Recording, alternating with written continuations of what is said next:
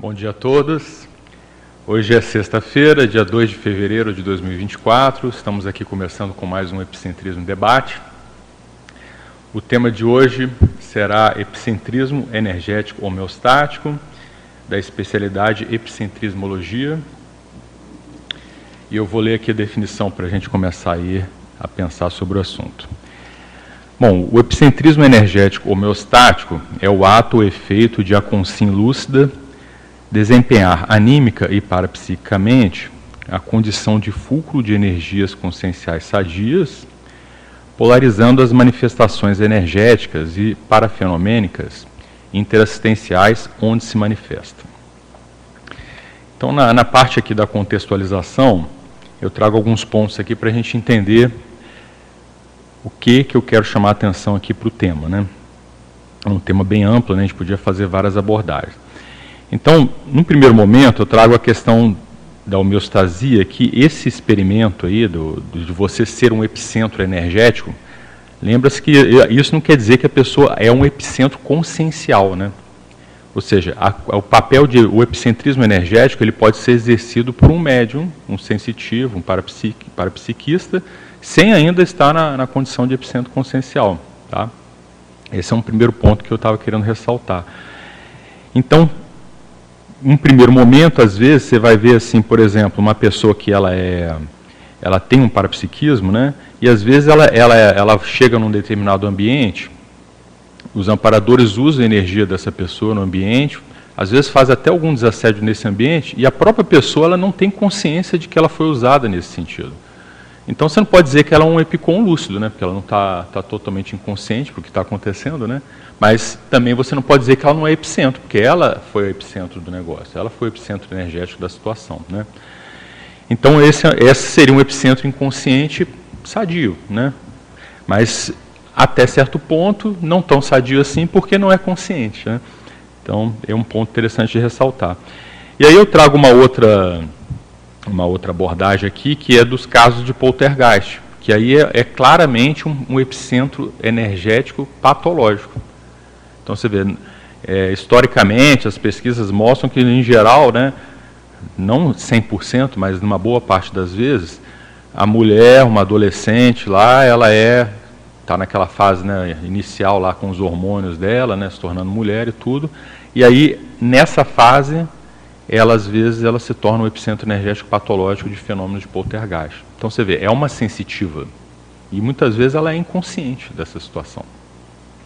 E aí que vem o que a gente chama de epicom lúcido, né, o epicentro consciencial, que é a pessoa que chega, ela sabe na hora que os amparadores estão utilizando as energias dela, ela é autoconsciente para aquilo, né, e ela até atua ativamente né, e ombro a ombro com os amparadores para que aquilo aconteça de uma maneira melhor. Então, assim, é uma evolução né, desse processo, desse epicentrismo aí. É óbvio que o epicom, né, às vezes ele vai ser, o epicentro energético homeostático, ele vai ser num contexto ali. Às vezes ele vai desenvolvendo, ele começa a ser assim tudo quanto é lugar que ele está, que se manifesta. Que esse é o negócio que a gente tá, todos nós estamos buscando. Né? Um ponto que eu ressalto aqui que é importante nisso aqui é justamente esse, esse negócio da, da capacidade da pessoa saber fazer a, a passividade parapsíquica, né? Então, por exemplo, você está num determinado contexto, por exemplo, você vai visitar um parente seu que está é, doente. Aí você sente que chegou uma equipex ali para te ajudar. Aí eles vão querer usar sua energia às vezes para poder ajudar a pessoa que está ali. Né? Pode ser um parente, pode ser um paciente, alguma coisa, qualquer coisa nesse sentido. Então, nessa hora é interessante você entrar na passividade, no processo da passividade, para deixar ele usar as energias e deixar o fenômeno ocorrer de maneira mais né, é, saudável, positiva e profunda que ele possa ocorrer. Né? Então, assim, é, a, a condição da gente estar tá lúcido do que está acontecendo faz com que a, a possibilidade do fenômeno ser mais abrangente, ele se amplie. Né? Às vezes, no início, ocorre o oposto. A pessoa está lúcida, ela vai interfere não positivamente no fenômeno. Mas tudo isso faz parte do aprendizado, né? Mas é esse ponto que eu queria ressaltar. Que existe também a evolução do próprio epicentro consciencial, epicentro energético, no caso, homeostático, ele também evolui dentro do processo de lucidez e dentro dos contextos onde ele se manifesta. Eu, o que eu considero assim é que essa condição do epicentrismo energético ele é como se fosse uma das características do epicentro consciencial, talvez uma das mais importantes, mas não a única. Entende a, a diferença do que, eu estou querendo chamar a atenção aqui? E aqui na casuística, eu trago algumas observações que eu costumo fazer nas dinâmicas lá que eu participo, né, na dinâmica da dispersidade, da parambulatoriologia, que a gente tem um, uma, uma forma né, de, de disposição das pessoas, né, na, na posição da pessoa dentro do trabalho, onde as pessoas podem assumir. Na dispersidade tem uma coisa bem específica que a pessoa senta na cadeira lá da pessoa do epicentro energético na dinâmica da parabolotologia, ela senta em frente ao EPICOM e ali ocorre uma instalação de campo das duas personalidades que estão ali, né? o, o EPICOM e o coadjutor. Então, tem nas duas dinâmicas oportunidade de instalar campo e deixar os amparadores atuar com a pessoa. Né? E aí, nesses momentos eu costumo observar, eu fico observando, né? a gente está ocupando, fico observando para ver o que acontece, como é que é, as características e tal. E é interessante, para o meu ponto de vista, é interessante ver né, as diferentes formas que as pessoas instalam campo, como é que os amparadores trabalham diferente com uma e com outra, como é que uma, uma pessoa, a ectoplasmia amplia bastante no campo, uma outra pessoa tem a possibilidade, às vezes ocorre frequentemente de certos tipos de consciências aparecerem mais com ela, a outra tem a energia de cura, aí você vê que aquela energia da pessoa sai começa interfundir com a minha, com do outro Epicom, e começa a mexer no campo e associar. Então você vê, são peculiaridades do processo do, do campo daquele indivíduo.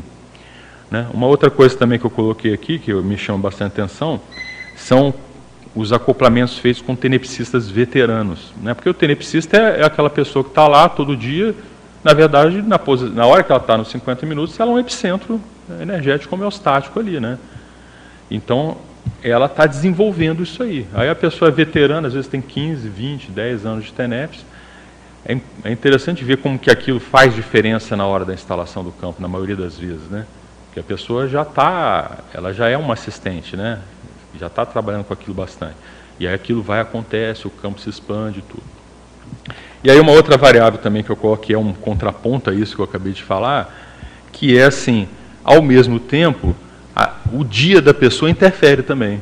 Então, por exemplo, a pessoa está naquele dia que tá, deu tudo certo, né, ela, ela fez o desassédio no trabalho, né, ela não ficou na correria, ela trabalhou mais com as energias, ela se alimentou bem, aí está tudo bem, ela está relaxada, ela não está no estresse, aí ela vai lá, a coisa acontece super positivamente.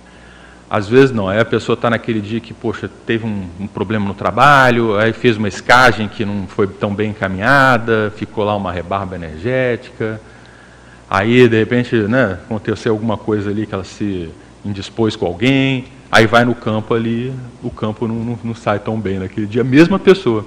Então as repetições dos experimentos nas dinâmicas, ele ajuda a gente a, a ver isso acontecendo, né? Aí você vê também a pessoa que consegue ter isso de modo mais contínuo, né? Sabe? A pessoa vai lá, ó, sempre ela tem aquele padrão, aquilo está funcionante e tal.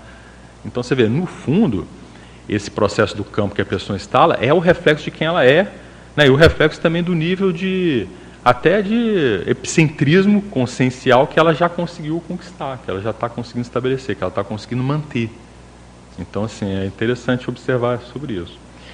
E aí aqui na, na enumeração, eu, eu, obviamente, em cima de tudo que eu, fui, que eu falei, eu classifiquei em três, três tipos, né, vamos dizer assim, numa ordem crescente evolutiva desse epicentrismo, que, come, que tem aquele patológico inconsciente, né, que a pessoa já tem um nível de, de né, doação ectoplásmica, mas aquilo lá a pessoa, por causa da pensenidade, uma série de variáveis, é usada dentro de fenômenos negativos até, que é o caso do poltergeist, que é o é extremo, né? Porque às vezes, às vezes o processo energético, ele não vai gerar poltergeist negativo. Às vezes ele vai gerar um mini acidente, né? Por exemplo, a pessoa que está em casa começa a queimar coisas em casa, começa a deixar cair copo, corta o pé. Às vezes aquilo ali é o processo da energia, é o fenômeno da energia da pessoa que está funcionando, que não está equilibrado.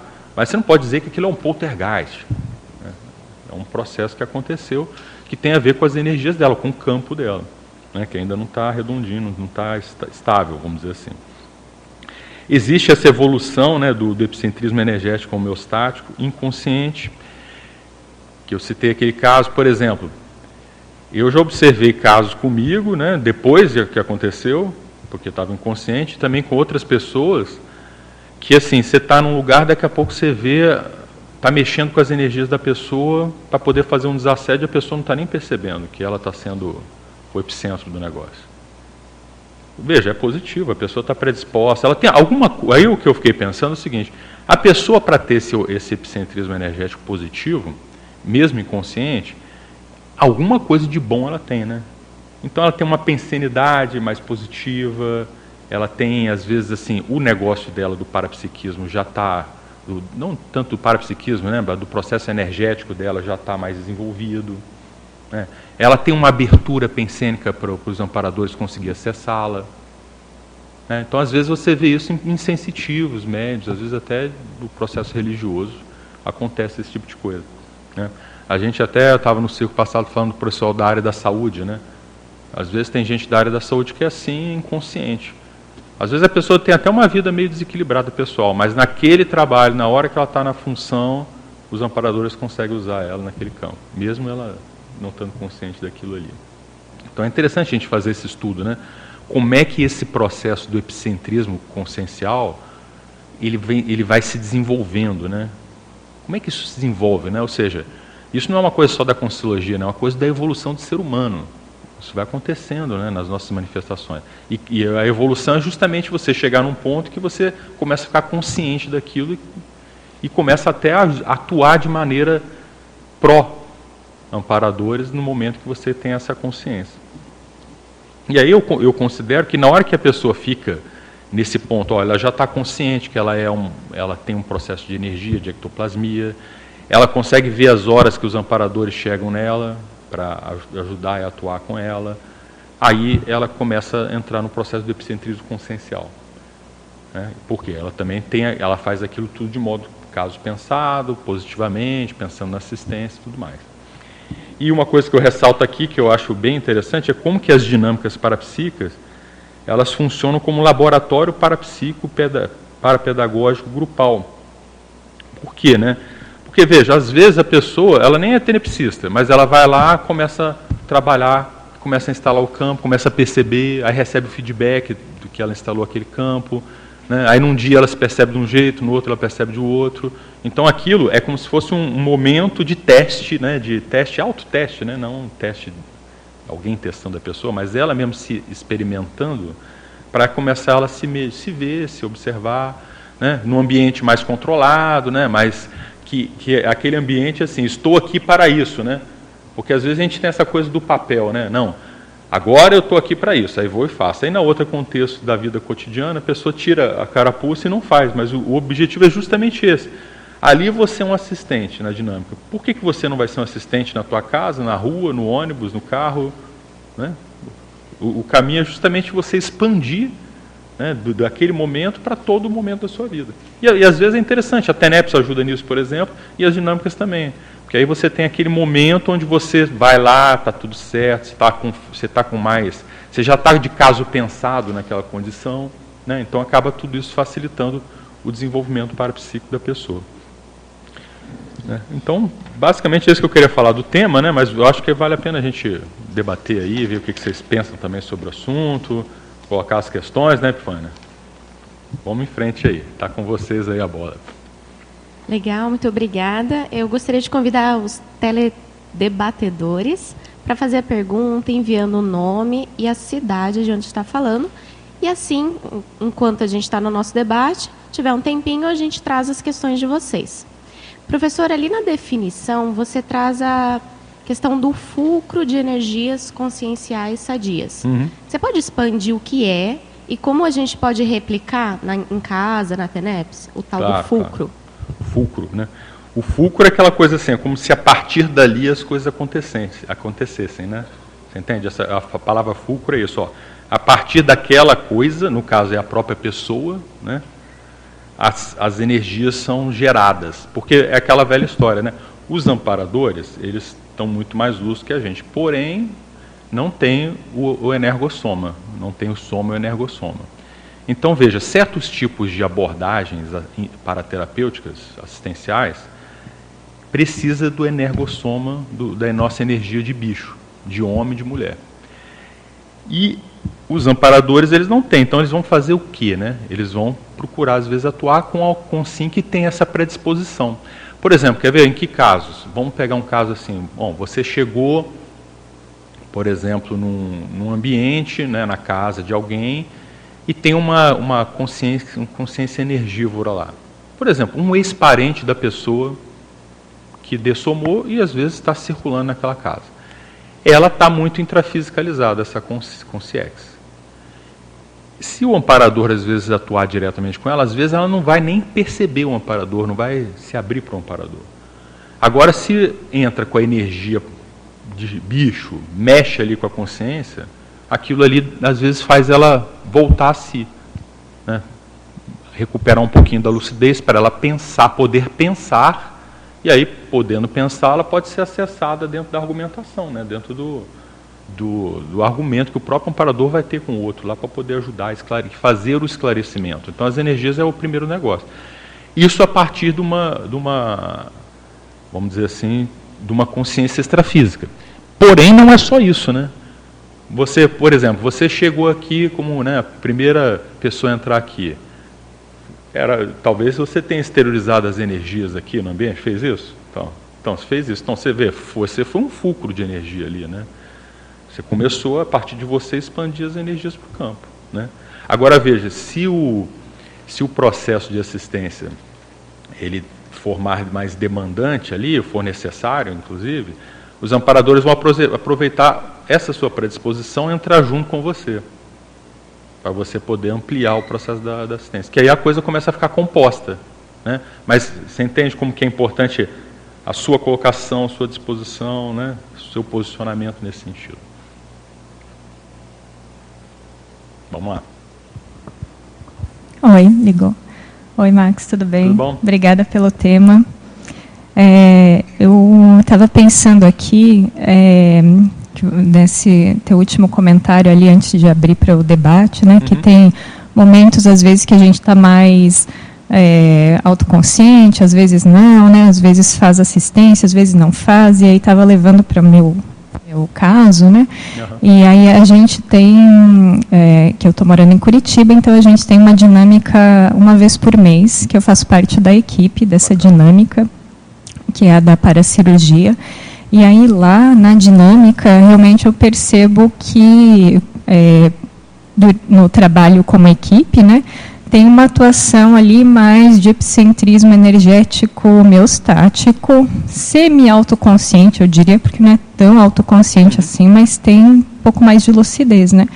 E na função de, na função de equipe ali, da dinâmica, né? Então, ali eu consigo sentir mais é, a conexão com o amparo, alguns fenômenos né, mais homeostáticos de assistência, mas em outros contextos aí eu é, já percebo que ou é bem é, é não consciente ou até mais nosográfico mesmo. Uhum. E aí eu, eu queria pedir para você expandir um pouco, né, se você puder comentar sobre isso também, e falar ali dos, de dois trafores que eu achei bem importantes, assim, para qualificar mais isso, que seria o 2, o 4 e o 8, né, que, que eu elenquei assim com talvez dificuldades minhas nesse, nessa atuação. Uhum, bacana, vamos, vamos lá. Primeira coisa que eu acho que é interessante pensar é assim, você está numa dinâmica, né? Ali na dinâmica, tem um campo que é formado, né? O, o, existe o epicentro do campo né, principal, que no caso que é o próprio epicom que está lá, mas tem as energias de todo mundo que está funcionando ali.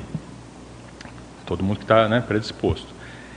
Mas veja, existe uma condição que muitas vezes é, é o papel do epicom, é ele sustentar o padrão do campo ali. Então veja, ele estando ali, ele vai sustentar o padrão de lucidez até do campo. Então, eu noto isso, por exemplo, que assim, nas dinâmicas que eu estou, que eu participo frequentemente, eu noto que o meu estado, Porque assim, eu, eu não tenho aquela coisa assim, eu estou sempre redondinho, no mesmo estado de lucidez, tudo certinho, sempre igual, tudo quanto é dinâmico, todo dia, não sou assim. Aí, mas veja, e eu noto quanto que isso influencia no campo e influencia nas pessoas que estão no campo. Você entende? Então, por exemplo, aquele dia que eu estou mais energizado que a média, a coisa tá, o dia matemático, né, que deu tudo certo e tal, aquilo interfere no campo, interfere na própria lucidez da, das pessoas que estão presentes no campo positivamente. Você entende? Então, o que, que eu estou querendo dizer com isso? Quando você está ali no campo, ali tem fatores que estão favorecendo você a, a, ter, a estar num estado um pouco mais lúcido. Entendeu? Então é, é favorável, é um ambiente favorável. É que nem, por exemplo, assim, uma, uma analogia, né? A nós ah, fomos fazer o curso intermissivo. Aí fomos, aceitamos fazer o curso intermissivo e fomos convidados para ficar numa dimensão extrafísica mais sadia lá, tipo interlúdio. Aí você está lá na interlúdio. O holopensene é positivo, né? os assediadores não estão ali rondando, né? não estão perto, um monte de pessoas estão querendo melhorar, né? as pessoas respeitam umas às outras, está tudo lá positivo. Então você quer aquilo, você está ali, ali é tranquilo. Agora imagina, agora viram para você e falam assim, agora você vai fazer um trabalho ali na, naquela Comunex que você vivia há mil anos atrás. Entendeu? O ambiente não é tão bom tal, você vai sustentar o mesmo nível de equilíbrio ali. A, a princípio, o ideal era que tivesse, né? Provavelmente só vão chamar a gente a hora que a gente conseguir sustentar o mínimo de nível, porque você não quer sucumbir no processo, né? Você não quer nem que os assistidos, que os assistentes sucumbam na condição. Mas veja, cada um tem seu fôlego. Então, às vezes a pessoa não vai ter fôlego para ir num ambiente tão doente assim, sem ele se incumbir. Né? A pessoa tem que se desenvolver. Por isso que a gente fala que o negócio da dispersidade é isso, né? É você conseguir chegar num ponto que você não sucumbe mais desses holopensenes. E a vida humana não é isso até certo ponto? A gente fala assim, ah, a baratrosfera ali. Cara, vamos ser sinceros. Tem muito ambiente na vida humana que é uma baratrosfera, né? Entende? O ambiente, à medida que você vai mexendo com as energias, você vai sentindo, você começa a ver que, poxa, certos ambientes é melhor você não ir. Assim, você vai só se for preciso, né? Por quê? Porque tem os holopensenses. Então isso tudo está interferindo sobre, está tá agindo sobre nós e muitas vezes a gente não consegue manter a consciência desse processo. E o problema da falta de consciência é que quando você perde a consciência, você começa a confundir, né? A gente está até falando sobre isso ontem. A gente começa a confundir, poxa, mas eu estou aqui me sentindo é, meio depressivo, meio, né, meio chateado é realmente a vida não é tão boa assim, né? Ah, realmente minha vida não está dando tão certo. Mas você vai ver, não era isso, não foi você que desencadeou aquilo, foi o holopensene que você estava que desencadeou aquilo. Só que pelo fato de você não estar autoconsciente de que isso está ocorrendo, você entra naquilo de, de, de gaiato na história, entende? De boboca. E aí, quando entra, aquilo tem repercussão com você, aí daqui a pouco você se desequilibra e fica mal. Você entendeu? Faz sentido? Então você não acha que pode, às vezes, ser algumas situações dessas que estão fazendo, às vezes, o dia não ser tão bom, a coisa acontecer, entende? E aí eu vou passar para o Jadson, eu vou falar dos trafores, né, que você comentou aqui.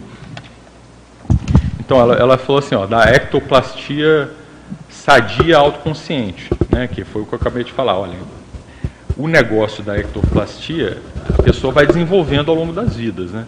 Tem gente que tem mais, por exemplo, tem gente que eu já vi que chega assim, conheceu a consulologia ontem e está cheio de ectoplasmia. Aí você pensa assim, de onde veio né, essa ectoplasmia da pessoa? Alguma coisa ela já mexeu aí. Mas às vezes, se essa ectoplastia não é consciente, ó, o dia que ele não está de bom humor, esse cara causa um estrago danado. Entendeu? Porque é tudo inconsciente. Agora, se a pessoa é consciente, ela vai saber, cara, eu não posso ficar de mau humor nem ficar soltando meus cachorros em cima dos outros. Entendeu? Eu não posso. Por quê? Porque se eu, eu tenho ectoplasmia, se eu fico desse jeito, eu crio estrago no meu entorno, né? Para as pessoas, para o ambiente e tal, entende? Aí você está linkando o sadio com o autoconsciente, assim, a conjunção dos dois, que não tem como ser sadio sem ter uma autoconsciência. O problema é que o que normalmente acontece é uma variação, né? Porque, veja, a pessoa que está mais inconsciente, a não ser que ela seja uma pessoa extremamente benigna, né, com a ortopensenidade espontânea E ela está super equilibrada em geral. Mas, é, em geral, as pessoas não são assim, né? Nós todos, assim, de modo geral, existe uma flutuação de humor, flutuação de, né, de interesse, de pensanidade. Então, a pessoa que tem ectoplastia, quando está tudo bem, as coisas são bem, caminham bem com a energia. Quando não está tudo bem, não caminham bem com as energias, entende? Por isso que o processo da, da, da, da evolução do epicentrismo é você cada vez mais estar tá autoconsciente para as coisas. Porque a autoconsciência vai, fazer, vai te dar ferramenta para você é, monitorar, né? não deixar. Por exemplo, ó, você sabe um dia que você não está muito bem, o que, que você vai fazer? Ó, eu vou restringir aqui meus contatos, minha manifestação, vou me segurar, entendeu? Você começa a atuar de modo mais preventivo, né? Dentro dessas situações, né? A autodisponibilidade parapsíquica é isso porque, assim, ó, tem gente que às vezes tem o negócio do, do epicentrismo, da possibilidade, mas ela não está disponível, ela não quer. Não quer. Ela quer fazer as coisas dela. Pronto. O amparador ele não faz estupro né, evolutivo. Ah, não, agora você vai me dar suas energias e tal. Vou pegar suas energias aqui sem você querer. Quem faz isso é guia cego, assediador.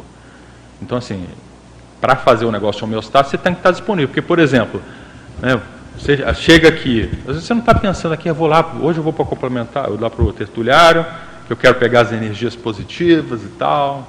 Mas na verdade é para você vir aqui doar as energias. Entendeu? Então você tem que estar disponível. Não, hoje não é para eu vir aqui receber. Eu estou aqui hoje, eu estou aqui para doar. A demanda é a doação. Tá? Esse negócio da autopassividade, né, que, que a gente comentou aqui também, ativa autoconsciente. Que é justamente isso. Ó, você tem que estar disponível e você tem que saber como possibilitar a, os amparadores aí mexer com as suas energias, né? Como que isso funciona? Né? Como é que você tem que. É aquela história que eu falo às vezes com meus amigos, né? eu também, os androssomas. Né? O cara, homem, às vezes, quer ficar mandando demais, quer definir muitas coisas, quer controlar demais, quer ser líder sempre, toda hora. Entendeu? Isso não, não ajuda. Às vezes você tem que chegar e ser mais, no caso assim, passivo, no sentido de, ó, deixa, não sou eu que estou mandando agora. Tem que me abrir.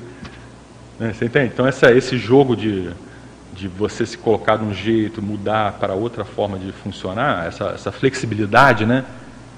É importante. Agora, se a pessoa é muito autocrata, por exemplo, ela não consegue. Dentro dos meus estudos é o seguinte: as pessoas com autocracia, ela tem dificuldade de capacidade para si. Vê se não faz sentido. Se ela é muito mandona, quer mandar em todo mundo, vai deixar o amparador? Ah, não. Ela manda em todo mundo. Aí na hora que o amparador vem, ela é dócil com o amparador. Não existe isso, né? A pessoa é uma só onde ela se manifesta, entende? Pode até ter uma facilidade e tal, mas assim, eu não, não admito muito isso. Tá bom? É. Sim, vamos com ela aqui, depois o Jada. Simone. Quem, quem, quem quer primeiro sou eu? É, fala aí, Jada, vamos lá. Depois a Simone é, Bom dia, Max. É, Para mim é muito sincrônico o tema, né? Em função do que aconteceu até na dinâmica, eu não sabia, não tinha prestado atenção que você tinha citado as dinâmicas, né? Então eu vejo como uma sincronicidade aí. E aí eu fiquei me perguntando justamente na, tá saindo? Eu fiquei me perguntando é, exatamente sobre a questão do desenvolvimento sináptico, né? Que é e com isso a capacidade interpretativa. A, minha, a, a pergunta dela foi muito em cima do que eu estava pensando, né? Porque a pessoa, quanto mais controladora, mais difícil realmente ela dar passividade para algo, né? por mais que ela esteja predisposta. Então, há uma mudança aí, né? uma reciclagem que ela tem que fazer para que isso, isso tenha mais fluidez. Né? E aí eu fiquei pensando, aqui no meu caso particular, né? É, o que, que seria otimizador para essa passividade ativa? Né? Porque, querendo ou não, é um processo de aprendizado. Você não vai saber de uma hora para outra se é um amparador, se você está acoplado é, de forma mais ostensiva com a Conciex, entrando mais no, no micro-universo dela para poder ajudar. Né? Por exemplo, até meu, é, acho que foi, é paradidático que aconteceu comigo na dinâmica para a gente usar até de repente como exemplo aqui. Porque por mais que eu estranhasse, que foi o que me fez refletir sobre a situação que me ocorreu, né? É, eu não tinha certeza, porque o teu micro-universo começa a se misturar com o da consciência com a qual você está acoplado.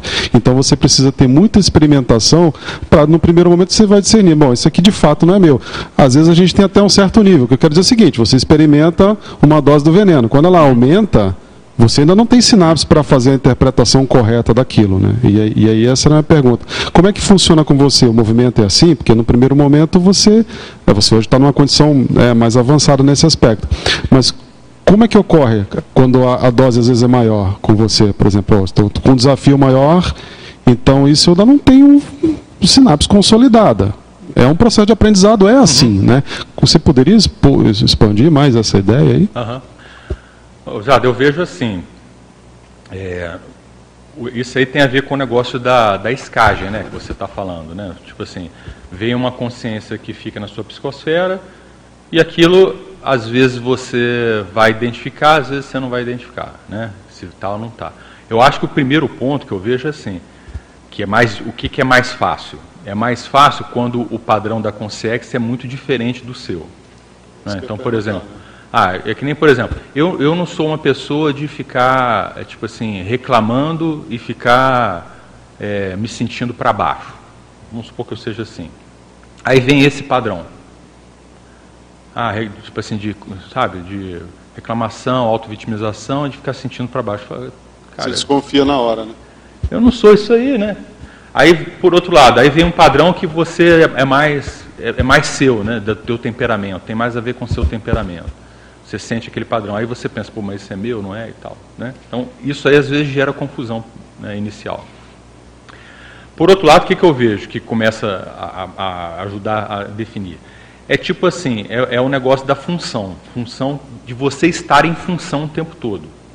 Você começar aquilo que eu estava comentando, né, de você estar na função né, de assistente o tempo todo. Então, por exemplo, eu vou entrar na dinâmica, né, que nem o nosso caso ali eu entro na dinâmica, pensei, eu penso assim, o que vier daqui para frente não é meu. Eu estou aqui para assistir. Estou aqui, né, aqui para fazer o trabalho com os amparadores. O que eu estou sentindo daqui para frente é tudo do, do campo. Então, a, a, partir de agora, eu estou numa função de parasensor aqui, né, e, e de algum modo é, sensitivo dentro do processo. Então, assim, eu já boto na minha cabeça. Eu até falo às vezes lá na dinâmica sobre isso. Falei, olha, entrou na dinâmica aqui, Veja, você veio aqui, você está você tá bem, está tudo certo, você está equilibrado e tal. Daqui para frente é, é, tudo experimentação. Não se funde com o que você estiver percebendo aqui agora para você perceber, para você não se, né, não se contaminar, vamos dizer assim, com o processo. Então, essa é uma técnica que eu procuro usar. Por exemplo, a gente lá na consciência terapia, a gente também faz isso. Porque lá acontece assim, é, vê se não é isso, né, Luísa? Você vai atender uma pessoa lá duas horas da tarde. Aí você chega uma hora, meia hora antes. Daqui a pouco você começa a sentir umas coisas antes diferentes. Aí, daqui, aí você começa, daqui a pouco se você trazer aquilo para você, você não vai ganhar nada. Mas aí o que, que você começa a ver com a repetição? Você começa a ver com a repetição que aquilo era o campo do, do processo da, da, do, do, da pessoa que vai entrar como evoluciente, que já estava chegando você já estava sentindo, entendeu? Então é, ajuda você a fazer essa descrição. É engraçado você falar isso porque as analogias que eu comecei a fazer é, em relação à dinâmica, né? É, e quando vou ministrar aula, vou participar de alguma coisa, era isso, exatamente isso. No caso da dinâmica, por ser sistemático, eu, o que, que eu percebi em termos de avanço? Que a gente começa a sentir antes, você começa a ser demandado antes para ajudar no campo. Então, as, você começa a ficar atento às ocorrências um dia antes, na manhã da, da dinâmica. Né?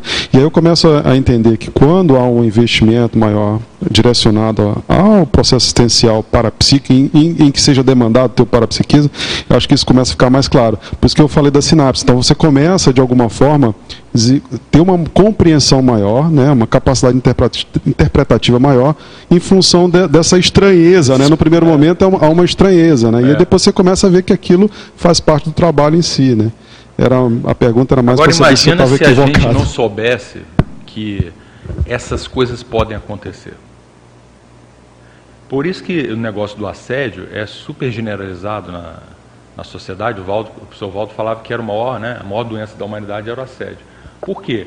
Porque isso não acontece só com a gente que é, civis, que está estudando isso. Isso acontece com tudo quanto é pessoa.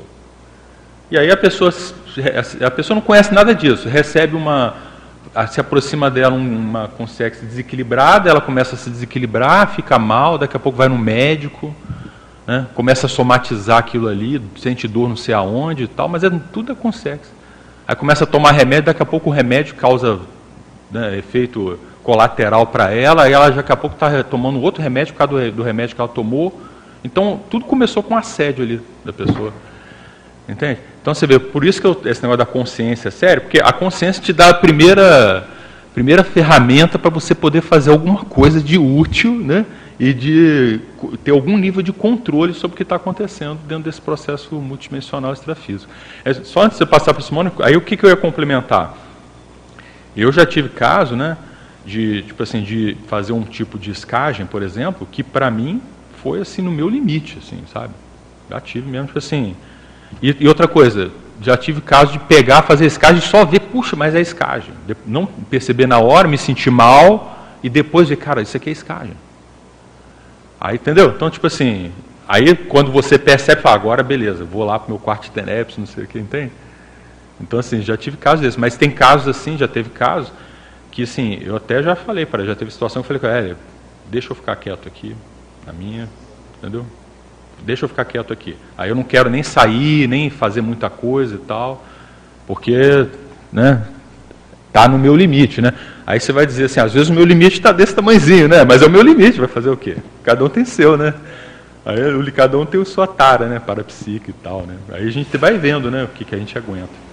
Max, nesse mesmo assunto, o Abraão Enéas fez uma questão anterior de João Pessoa. Ele, ele diz: Eu já consigo identificar quando tem consciência na minha psicosfera. Perguntas: Isso é uma escagem lúcida? Sempre que há consciência escadas, há amparador? Não necessariamente, né? Mas veja, se ela está lúcida de que tem uma consciência na psicosfera dela, algum nível de lucidez da escagem ela já está tendo, né? Isso é positivo. Abraão, né? Então, Abraão, se você já está consciente que tem uma, uma consciência na sua psicosfera, já tem algum nível de lucidez aí. O que eu perguntaria para você, e até te indicaria, é ver assim, ó, você percebeu a hora que ela chegou? Né? Você percebeu se você escoa ela por causa de alguma pensenidade sua, ou ela foi trazida, por exemplo, um amparador? Ou você escoou de bobeira, né? Tipo assim, porque tem escagem que a gente não precisava de fazer, né? Você escoou ela assim porque você teve um, um desvio pensênico, assim, momentâneo. Aí foi, escoou. Ou, é, a escagem, tem aquela escagem provocada, né? Então, por exemplo, você tem a sua, uma pessoa que está com você, que você vê que ela está com, com alguma consciência, você exterioriza energia e puxa e absorve, puxando a consciência para a sua psicosfera. Aí é essa escagem interassistencial provocada. Aí já é mais avançada, né? É a mais avançada que tem. E aqui tem aquela que o desamparador está. Então, a própria escagem ela pode ter várias classificações em termos de homeostasia e parapatologia. Né? Bom dia. É, Max, eu fiquei pensando aqui nessa questão do, do epicentrismo nas, nas diversas funções né, que a gente assume, principalmente ali. Também vou trazer a questão da DIP, né, que é a nossa dinâmica de paracirurgia. Aí eu queria ver o que, que você tem para compartilhar com a gente, em que momento que a gente consegue auxiliar uma outra consciência a assumir uma função mais que exija uma demanda maior, por exemplo, colocá-la numa posição de energizador 1, né? Então, porque tem essa questão da parasegurança que a gente precisa considerar e ao mesmo tempo eu percebo assim que você vai ter que em algum momento permitir auxiliar, ajudar aquela consciência a trocar de patamar. Sim, é Como é que você vê? O que, que a gente precisa considerar para isso? Como é que é na tua opinião? Não, bacana, bem bacana a sua pergunta. De ordem prática, assim, eu vou ver algumas coisas que eu, eu faço, eu vejo que algum, algumas pessoas fazem também. Ah, tá longe aqui, né? Estava longe. Então, por exemplo, né, num trabalho de dinâmica, no trabalho de CP2, né, de curso de campo e tal, você, muitas vezes, você percebe como é que está a assistência da pessoa naquele dia. Entendeu? Então, por exemplo, a, a pessoa, eu sei que lá na DIP tem, essa, tem essas funções, né, que a pessoa vai avançando de função. É interessante ver como é que ela está. Naquele dia, às vezes, deixar fazer um experimento com ela, né, Mas como é que eu vejo isso? Eu vejo pelo processo das energias e da predisposição que a pessoa chega. Quer ver uma coisa interessante? A, a, tem, você tem o trabalho da dinâmica. A pessoa chega mais cedo, ela está lá disposta, você vê que ela está engajada no negócio. Às vezes não, às vezes a, a dinâmica vai começar 8 horas, aí a pessoa chega uma para as 8 para entrar lá no trabalho. Isso assim, não dá para ela entrar na equipe se ela chegou uma para as 8. Não tá, ela não está engajada no trabalho de verdade. É uma, uma coisa bem prática, né? Você não acha? Assim, ó, quem está no trabalho chega antes, se prepara e tal, parar, parar. Então ela está querendo se colocar, ela já está na equipe, né? Dentro do processo da equipe ali. Eu vejo dessa maneira. Se ela chegou uma para as oito, não, tudo bem, pode participar numa boa, não tem problema. Mas veja, não é, ela não está naquele dia, pelo menos, ela não está muito né, no, no, processo para ela pegar assumir uma função mais de responsabilidade. Porque ela não começou antes com o negócio. Eu vejo dessa forma, dessa maneira. E, e assim, e é um processo que eu acho bacana isso que você está falando, que é um processo de você acompanhando, né? Você vai acompanhando para ver como é que a pessoa está. Nos acoplamentos, é interessante você ver assim, o que está acontecendo com ela nos acoplamentos, por exemplo, o tipo de campo que a pessoa começa a instalar.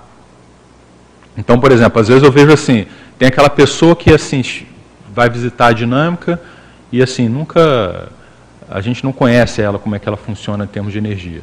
Aí você vai lá, poxa, está um campaço pessoa. Esses dias aconteceu lá na dinâmica. Aí eu perguntei, vem cá, quanto tempo você faz TENEPS? Ah, faço TENEPS há 20 anos. Eu falei, ah, tá aí. E, sim, e a pessoa não é uma pessoa que aparece muito nas coisas, entende? Mas você vê, ela tem um campão e, e o negócio está funcionando, faz uma assistência enorme. Mas você vê, foi o campo da pessoa que mostrou, né? Você entende? Então, às vezes, não é tanto assim, ah, o que, que a pessoa faz, né? A visão que nós temos dela, mas é negócio do campo dela, das energias dela. Eu acho que é por aí, sabe? E juntando essas duas coisas, né? O comportamento mesmo dela, né? A conduta dela em função daquele trabalho. Você me fez lembrar até uma, uma vez, uma experiência que eu tive, né? Eu já até contei, que foi um dos extrapolacionistas que eu tive mais interessantes, assim, que foi o seguinte, eu estava lá no, no, no acoplamentário, isso há vários anos atrás, no Epicom, e eu estava lá no complementar e eu estava assim, meio assim, sabe? Não estava muito animado, né? Vamos dizer assim. Estava lá na minha, assim, mas não estava meio motivado com o negócio. Até que eu pensei assim, ah não, eu vou assumir uma postura decente aqui, né? vou fazer a coisa direito, né? Aí eu falei assim, não, vou ficar entrar aqui e tal, pronto, vou participar da equipe do trabalho. Aí, aí beleza. Aí entrei com essa postura lá, sentei na minha posição e tudo que estava me sentindo. Quando eu fiz aquilo, mudou o meu estado íntimo e o meu estado energético, mudou tudo, porque eu pensei né, da maneira mais homeostática. Aí lá eu tive uma, um extrapolacionismo, porque eu, eu saí do corpo ali e fui parar na, na área do, no entorno aqui do laboratório. E aí foi um processo patrocinado, né? Eles me mostraram as árvores, depois eles me, me mostraram uma, uns animais, animais, insetos, animais, e me levaram onde tem um rio lá atrás, tudo assim, mostrando simultaneamente. E, e deram aquela mensagem do processo do max mecanismo, da mini peça do max mecanismo. Foi assim, sabe, aquela experiência que te dá, me deu um impacto, falar assim, ó, todo o processo é a mini peça no max mecanismo. É, todos nós somos isso, em qualquer posição que a gente esteja. E é você que se coloca nessa posição, independente se você está lá sentado como EPICOM oficial do trabalho, se você está lá sentado na cadeira. Né? É você que se coloca na posição, não é um, alguém que te dá um outorga agora, você. Entendeu? Isso já foi né, no passado. Agora é você, você, dentro da forma como você se coloca dentro da sua manifestação, você vai assumir, de repente, um papel multidimensional que é onde você pensa que você pode ajudar e, é de fato o que você pode fazer. Mas isso vem muito de dentro né, da, da, pessoa. Por isso que essa coisa de, de, eu penso assim, o negócio do EPICOM, do Epicentro Consciencial, ele vem de dentro. Não é um, alguém que vai te dar o aval e falar assim, agora você é, agora você não é. Não, é você que vai chegar lá por você, pela sua manifestação intraconsciencial. Essa, eu entendo que é assim que funciona. Não, não só Epicom, né, mas os outros níveis da escala evolutiva, né? Eu acho que são tudo assim. Obrigada. Max, em traforologia ainda, uhum. queria complementar o item 8, que a Lídia já comentou, mas pergunta se você já tinha isso mais consolidado ou se houve uma progressão na tua manifestação dessa passividade ativa autoconsciente. Ah, na passividade? Isso. E se você, né, que tipo de técnica você usou, se, se houve essa progressão, que tipo de técnica que você usou. E também tem uma pergunta sobre o item 3. Uhum. Se quiser, eu posso fazer agora. Não, você faz depois, eu te, te respondo essa aqui. Ó, por exemplo, eu, eu, um dos primeiros artigos que eu escrevi da consultoria, sabe qual foi o tema? Autocracia, que é o que eu estava falando aqui.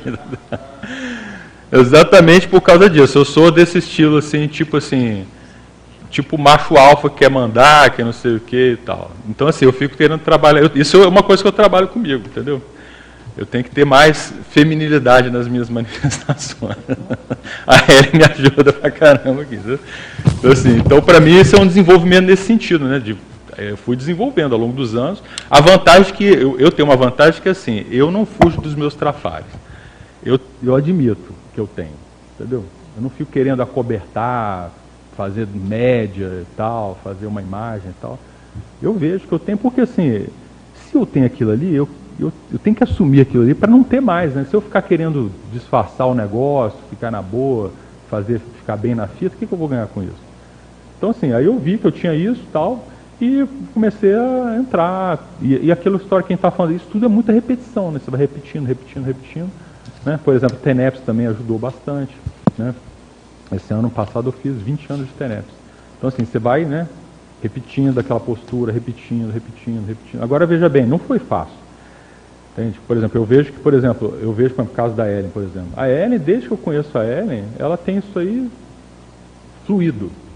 Desde que eu conheço ela, antes dela começar a estudar consultoria, já tinha isso automático. Entendeu? Então, assim, é muito fácil para ela esse processo da passividade. Sempre foi, né? Você entendeu como é que é o negócio? Então eu vejo isso. Uma vez o professor Waldo falou para mim que eu, eu tinha sido muito homem em várias vidas. Então, às vezes, é uma coisa né, você tem que trabalhar. Você entendeu como é que é? Agora, veja, eu acho que cada um tem que ver os seus pontos, entende?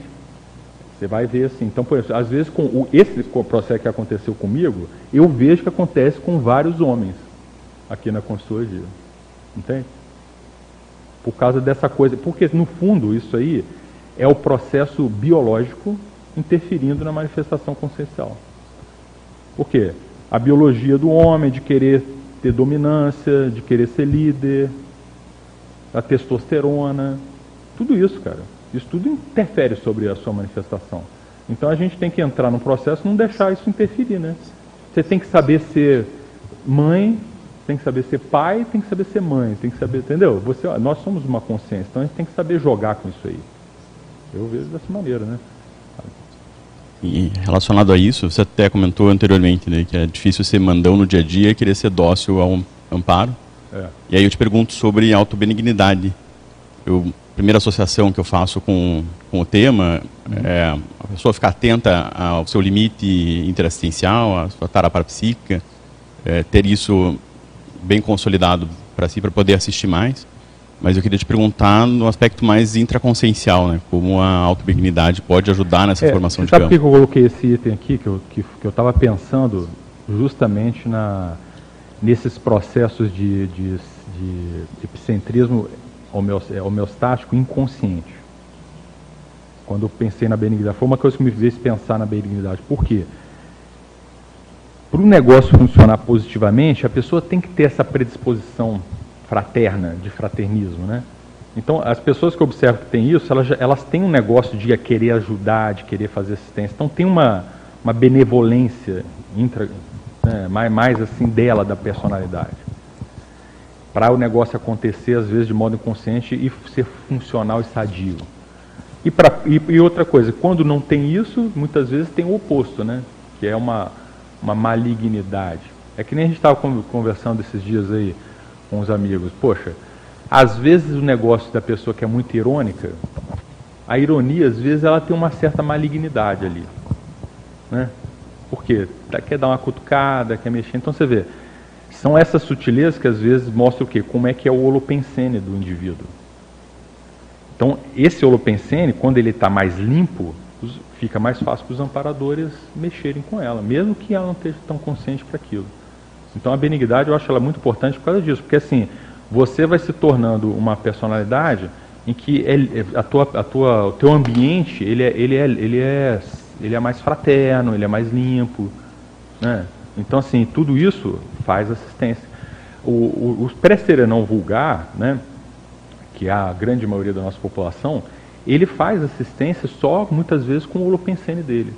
Então, existe o processo da escagem inconsciente assistencial também. Eu vou até, eu até apresentei um verbete para a enciclopédia, que vai sair alguns dias desse aí, que é justamente isso, é a isca inconsciente assistencial.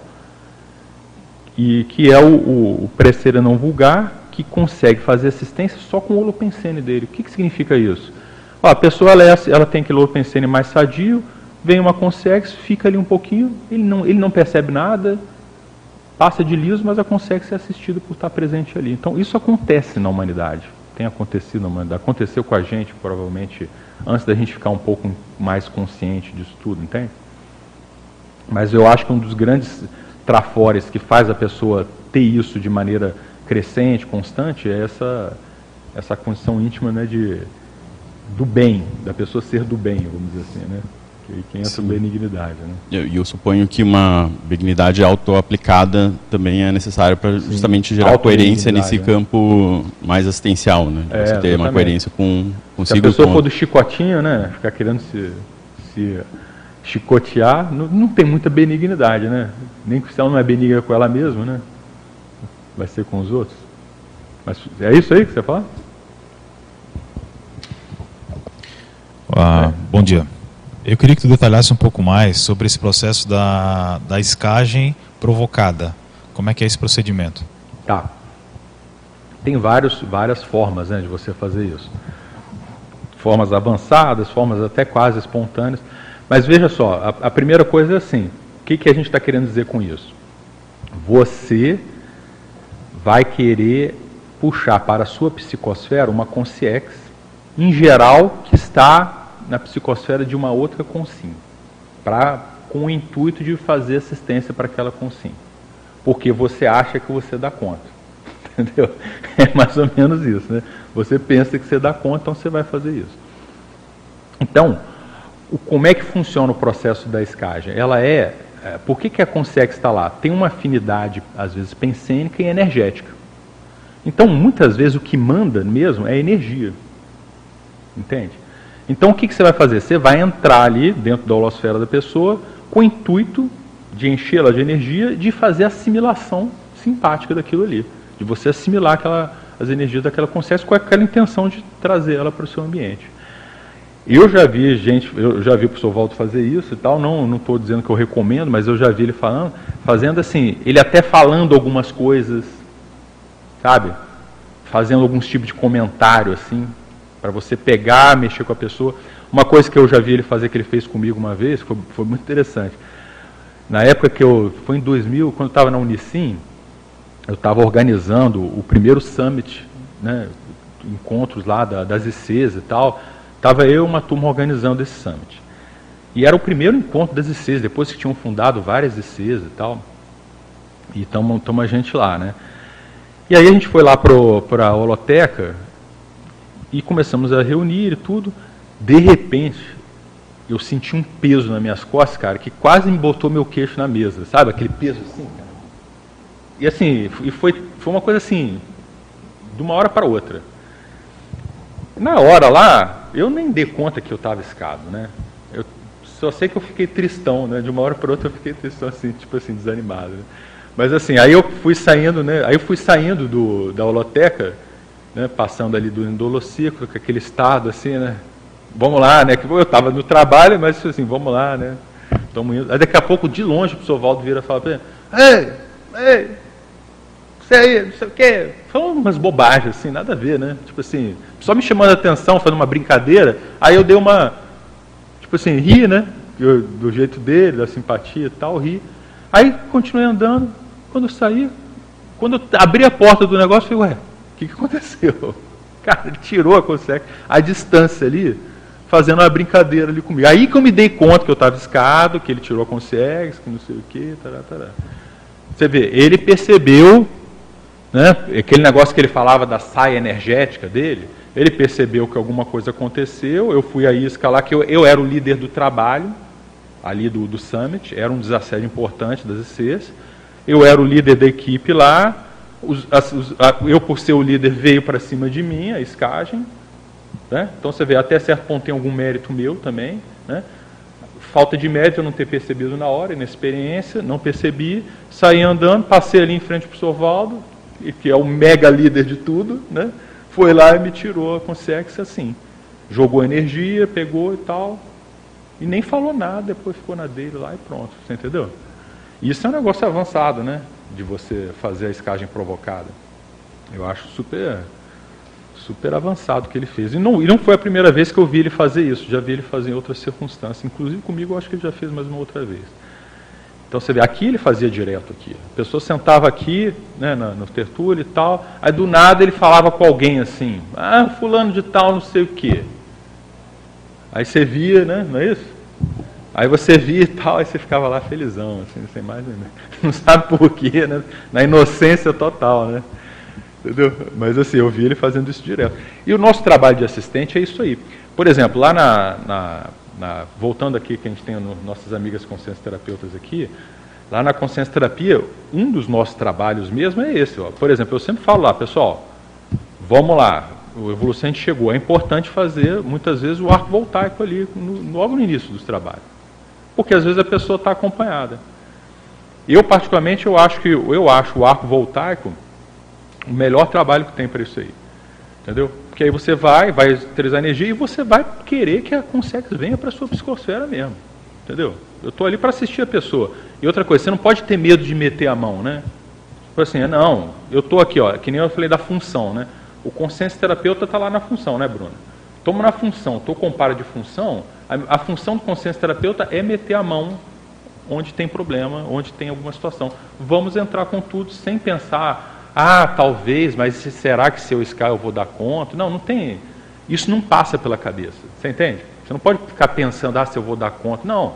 Você é um consenso terapeuta. A sua função é fazer o desassédio. A pessoa está ali, eventualmente, você não sabe, né? Eventualmente com assédio. Você pode até saber ou não, né? A tua função é lá meter a mão e puxar para você aquilo ali. Esse é o trabalho do consenso terapeuta. Você quer ser consenso terapeuta? Então você vai fazer isso, não é isso? Se você não quiser fazer isso, não seja consciência terapeuta, vai fazer outra coisa. Essa é a função do trabalho do consciência terapeuta. É importante, entendeu? Então o trabalho é esse, é para fazer isso, e assim, e está na função. Agora eu estou pegando consciência terapeuta porque tem as consciências terapeutas aqui, eu também sou. Não é só lá que ocorre isso. Né? Ocorre também em outras circunstâncias. Por exemplo, um professor de conscienciologia, acontece isso. Né? Acontece de trazer sem ele perceber e acontece dele na a pessoa fala um negócio ali, você vê, ó, tem assédio com a pessoa ali. Né, tá? Você já vê. A pessoa está falando um negócio, você vê que tem assédio, assédio com a pessoa falando os argumentos dela, está furado aquilo ali. Aí você dá o contra nela, ó, discorde de você por causa disso, disso, ó, tem essa e essa abordagem. Na hora que você faz isso, a consciência vem para a sua psicosfera. Ótimo, era isso que você queria. Aí você vai, fica ali, trabalha as energias e tal, fez o seu trabalho com a consciência ali. Entendeu? Então, nem sempre o trabalho energético é suficiente, a gente poderia pensar assim. Às vezes é preciso, sei lá, conversar ou falar alguma Não coisa. Não só as energias, né? Não só as energias. Sim, às vezes você tem que chamar a atenção. Por exemplo, qual que é o, pro... por que, que é o problema? É o negócio da pensanidade. Ó, vamos supor que eu estou escado aqui, uma Consex. E a Consex, por exemplo, ela tem um, um senti... ela tem um padrão X lá. Vamos pegar um exemplo qualquer. Irritabilidade. Aí eu estou aqui irritado com o negócio, aí estou aqui pensando numa situação que ocorreu, que eu acho que a minha irritabilidade vem daquela situação. Né? Aí eu estou pensando naquela situação, estou lá, pá, pá, pá. Enquanto eu estou nesse, nesse uróboro, né, vai ser difícil tirar a consciência. Então, porque a pessoa fixou ali, fechou ela dentro do, do ciclo dela com a consciência. Está lá, pá, pá, pá, pá, pá, pá. Então, você, às vezes, você vai chamar a atenção da pessoa para ela sair daquele, daquele uróbulo. Ah, foi o que o Walter fez comigo lá. Ah, e aí? Como é que tá aí? Não sei o que, tarará. Aí você olha, ah, mudou a atenção, aí você joga energia, entendeu? É tudo técnica, né? Interessante a sua pergunta, né? Foi bem. Hã? Fala aí. Ali atrás, ali. Aí, ó, Epifânia aí, pode prestar.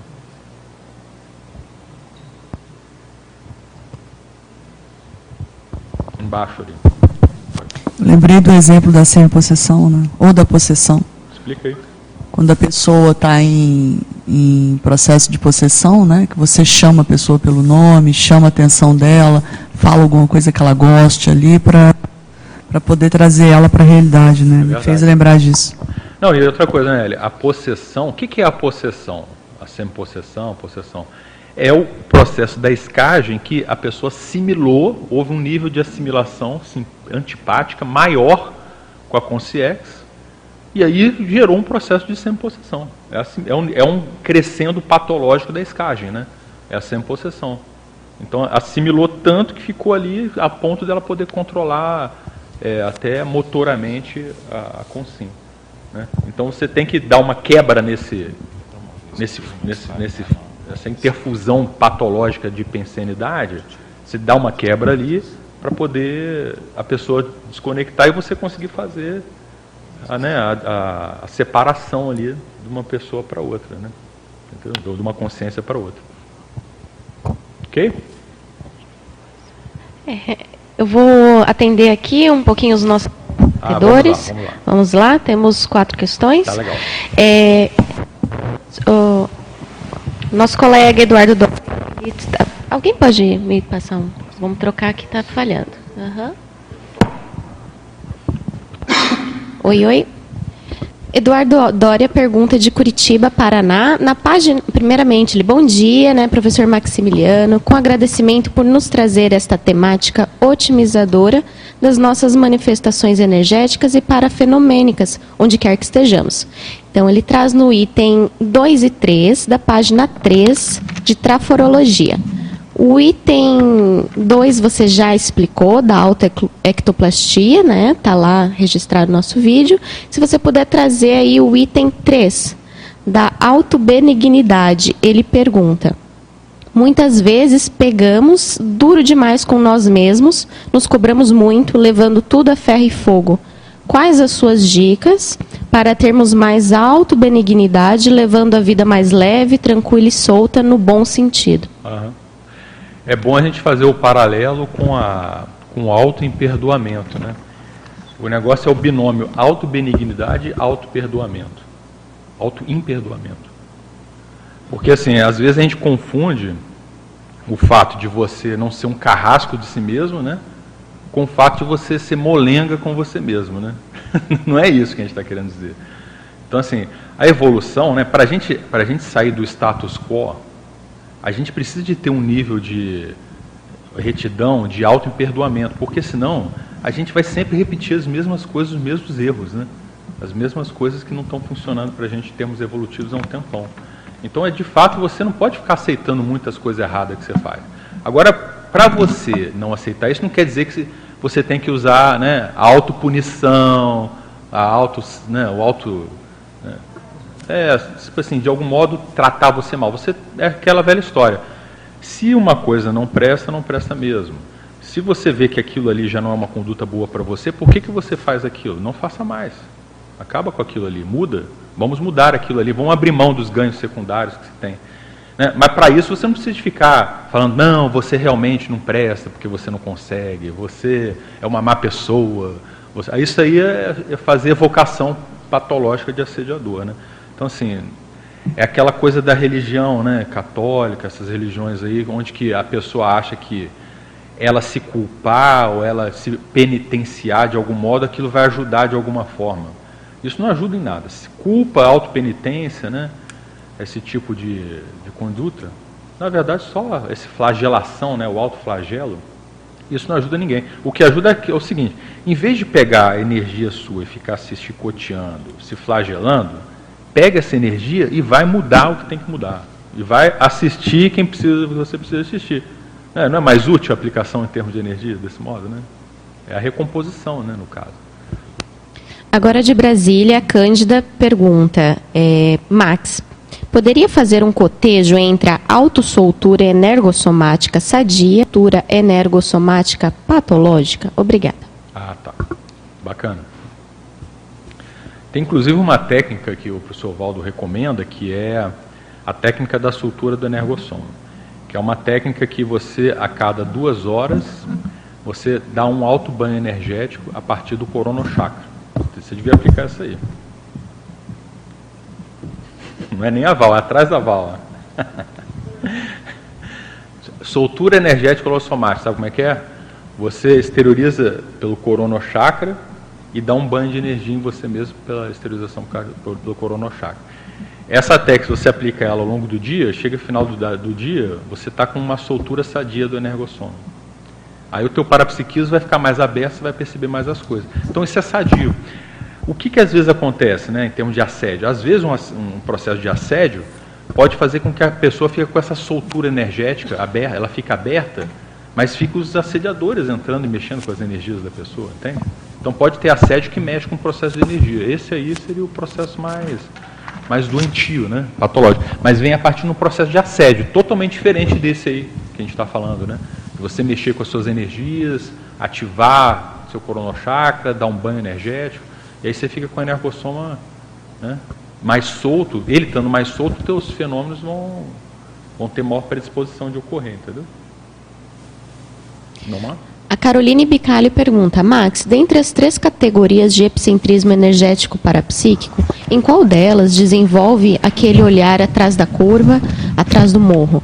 É consciente esse processo de análise crítica das situações? É interessante essa pergunta, né?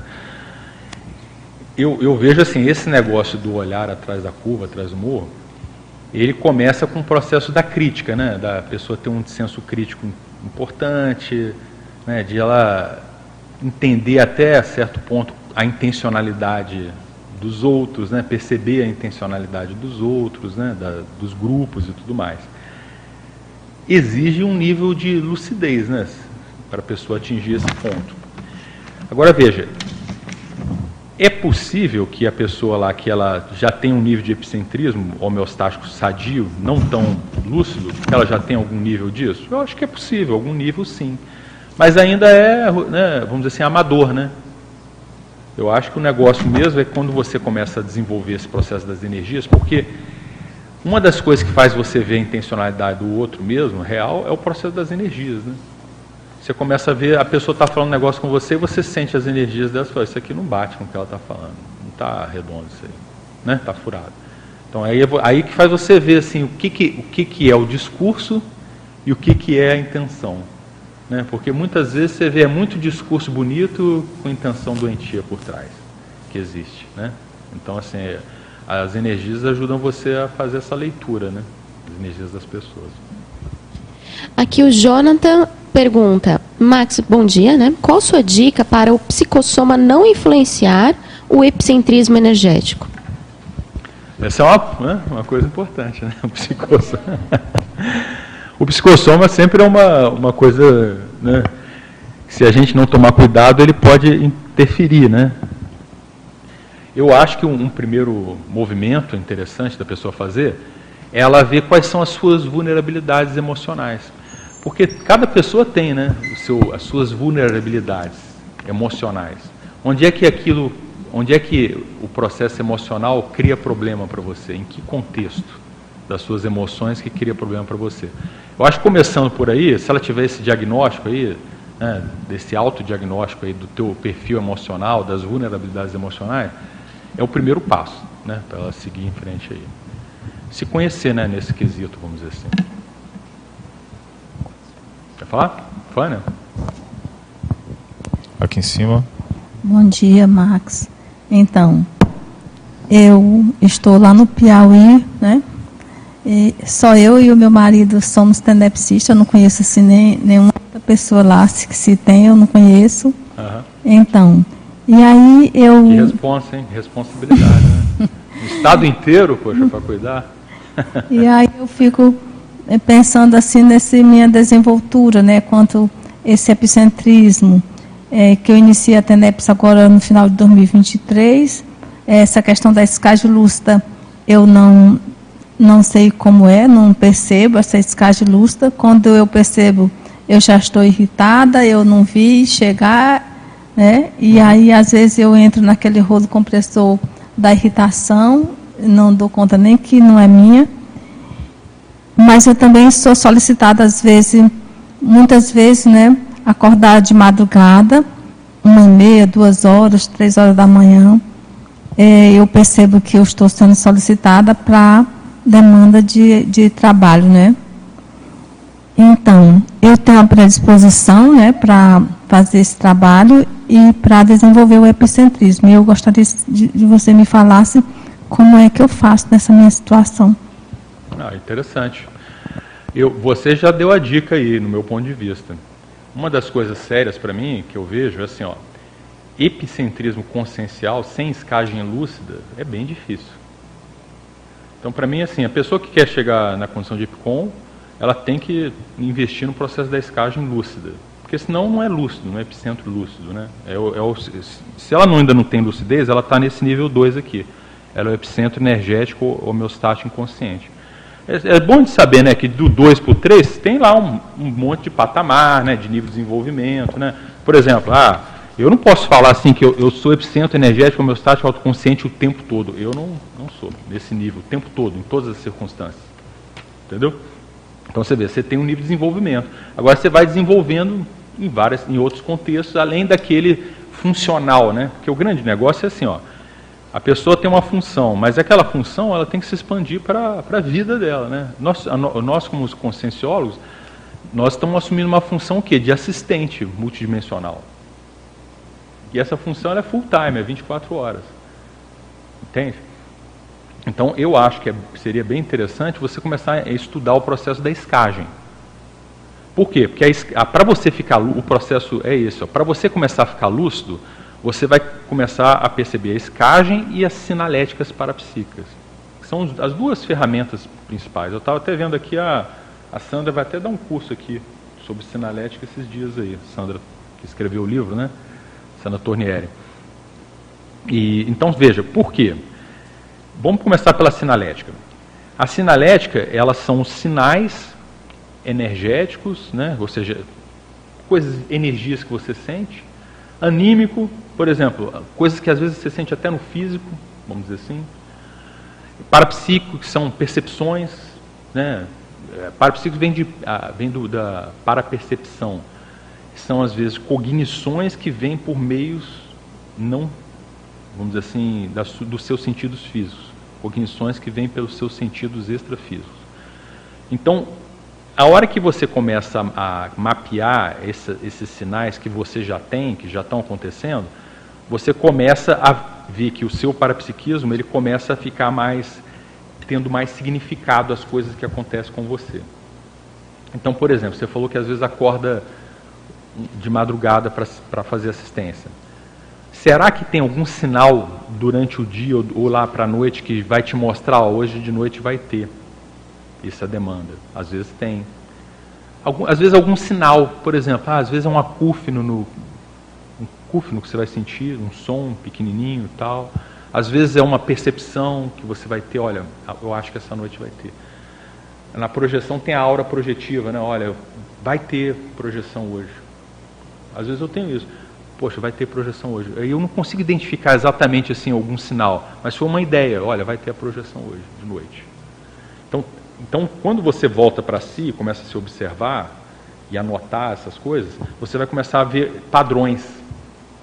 Então, por exemplo, ah, acordou naquela semana três vezes de madrugada para assistir mapeie os padrões daqueles dias, do período próximo, como foi isso, o que, que aconteceu. Aí você vai começar a mapear esses padrões. Aí daqui a pouco você vai ver que tem padrões seus particularistas. Então só é o teu padrão, não é o meu, né? Por isso que é complexo, porque é pessoal, é personalíssimo, é de cada um. E, e assim, e pode ser N coisas, pode ser sincronicidades, né? pode ser eventos, pode ser, sabe, é, aspectos parapsíquicos, envolver outras pessoas, é, é, é, é, bem complexo, é bem, por isso que é de cada um. Mas é, é, complexo, mas ao mesmo tempo, à medida que você vai fazendo, você já vai, em pouco tempo, você começa a ter algumas coisas, mas isso é, é um crescendo, né? Então, o que, que acontece? Se a pessoa não tem, não tem uma sinalética parapsíquica, o parapsiquismo dela ainda não está sendo muito funcional né, no sentido assim de dela poder atuar de maneira lúcida. Então começa pela, pela sinalética. A escagem, ela vai ter as sinaléticas relativas àquela escagem. Por que, que eu estou falando que a sinalética vem, vem primeiro? Né? Porque, por exemplo, às vezes você vai perceber a presença do teu amparador de TENEPS lá, perto de você. Por que, que ele quis mostrar que estava perto de você? Às vezes ele está te avisando, olha, de noite vai ter um trabalho extraordinário aí. Entendeu? Então tem isso. E aí a sinalética, ela tem a, a escagem, ela tem várias etapas. É que nem eu estava te falando. Tem etapa, vamos supor, um amparador vai trazer uma Consex né, para você assistir. Um amparador da TENEPS. Então a TENEPS é às 7 horas da noite, né, aí o amparador vai lá, vai trazer uma Consex 3 horas da tarde para você, para ficar na sua psicosfera uma temporada, até a hora da TENEPS. Você pode saber antes disso, pela sinalética. Você pode saber a hora que ela chegou pela sinalética. Aí, ela, aí a Consex está na sua psicosfera. O que, que eu faço? A sinalética vai indicar para você o que, que você faz. Mas também tem os seus procedimentos, né? Por exemplo, você vai sentir, ó, o que, que é para fazer aqui? Você vai fazer a ausculta, né, para a psica. O que, que eu faço aqui? Aí você exterioriza um pouco de energia para a Consex, né, o resultado. Às vezes você vai pensar assim, não, vou exteriorizar e vou ter que ficar um pouco aí, uma temporada com a Consex na psicosfera. E tudo, você entende que tudo isso é um processo de experimento? Aí você vai ter dia que você não vai perceber, Aí vai ter dia que você vai ficar na dúvida se é mesmo uma consex ou se não é. Entendeu? Então, mas à medida que você começar a colocar isso na sua rotina, você vai começar a, a identificar coisas que ocorrem que você antes não estava vendo. E você vai mapear isso tudo. E chega uma hora que aquilo fica padrão, né? fica mais, tipo assim, rotina para você. Aquilo vai se tornando uma rotina, você entende? Então eu vejo assim, vou resumindo. Para o processo do epicentrismo, sinalética parapsíquica e escagem consciencial. Desenvolver esses dois aspectos para começar. Tá? O curso vai ser dia 20, 24 e 25, sábado e domingo, com 16 horas de carga horária. O, o curso qual? Né? Teáticas da Sinalética Parapsíquica, da professora e escritora Sandra Tornieri. E quem quiser, está lá no store.conscienciologia.org.br. Ah, com prática de mapeamento é, e também práticas energéticas. Prática Exatamente. Excelente. Sim. Dois dias de curso, né? Dois dias intensos, sábado e domingo. Uh, Max, posso falar? Não sei quem está na vez aí. Não, vai lá, depois eu. Ah. Ah. Pode falar lá, depois o Jader complementa. Ah, na sua experiência, como, como a gente poderia qualificar a intenção nesse, nesse desenvolvimento do epicentrismo? Como é que é isso na tua experiência? Tenta explicar um pouco o que, que você quer dizer com qualificar a intenção no desenvolvimento. A... Desenvolve um pouquinho é, mais para a gente entender. É, é, assim, é, é uma postura de amparador, eu penso, né?